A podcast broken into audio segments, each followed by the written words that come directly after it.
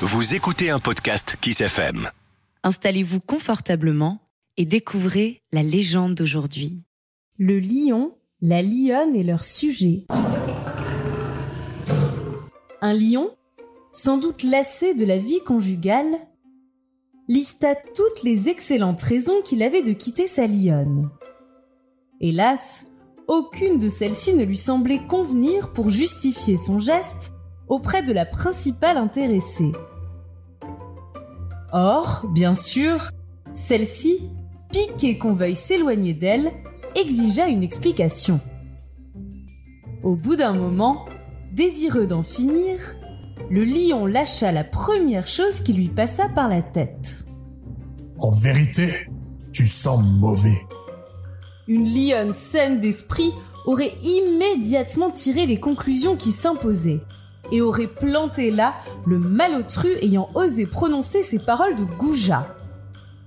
Pourtant, celle-ci, peu soucieuse de préserver sa dignité, se mit à gémir. Je refuse de croire que je pue. Convoquons quelques-uns de nos sujets les plus sages afin de nous départager. Un bœuf, un cheval et un renard furent ainsi priés de se rendre auprès des souverains. Les deux premiers étaient enchantés et surtout très fiers de l'honneur qui leur était fait. Gonflés de leur importance de conseillers suprêmes, ils paradaient souriant de toutes leurs dents. Ils avaient chacun l'espoir d'être interrogés le premier. Le renard, lui, restait prudemment en retrait. N'est-ce pas qu'elles sont mauvais? demanda le lion au bœuf. Comme vous avez raison, sire, répondit celui-ci servilement. À ces mots, la lionne lui sauta à la gorge et le tua d'un coup de dent en grondant.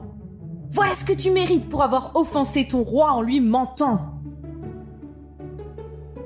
Ce spectacle, bien sûr, terrorisa le cheval, qui aurait maintenant tout donné pour abandonner son poste. Sur l'ordre du lion, il s'approcha de sa souveraine pour la renifler. Au bout d'un petit moment, il conclut. Vous ne sentez pas mauvais du tout, Majesté. À ces mots, le lion lui sauta à la gorge et le tua d'un coup de dent en grondant. Voilà ce que tu mérites pour avoir offensé ta reine en lui mentant. Le renard s'approcha à son tour.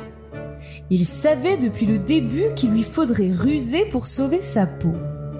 Et le sort de ses compagnons n'avait fait que lui confirmer la chose. Il flaira donc, lui aussi, la lionne, tournant, retournant tout autour, puis secoua la tête d'un air désolé.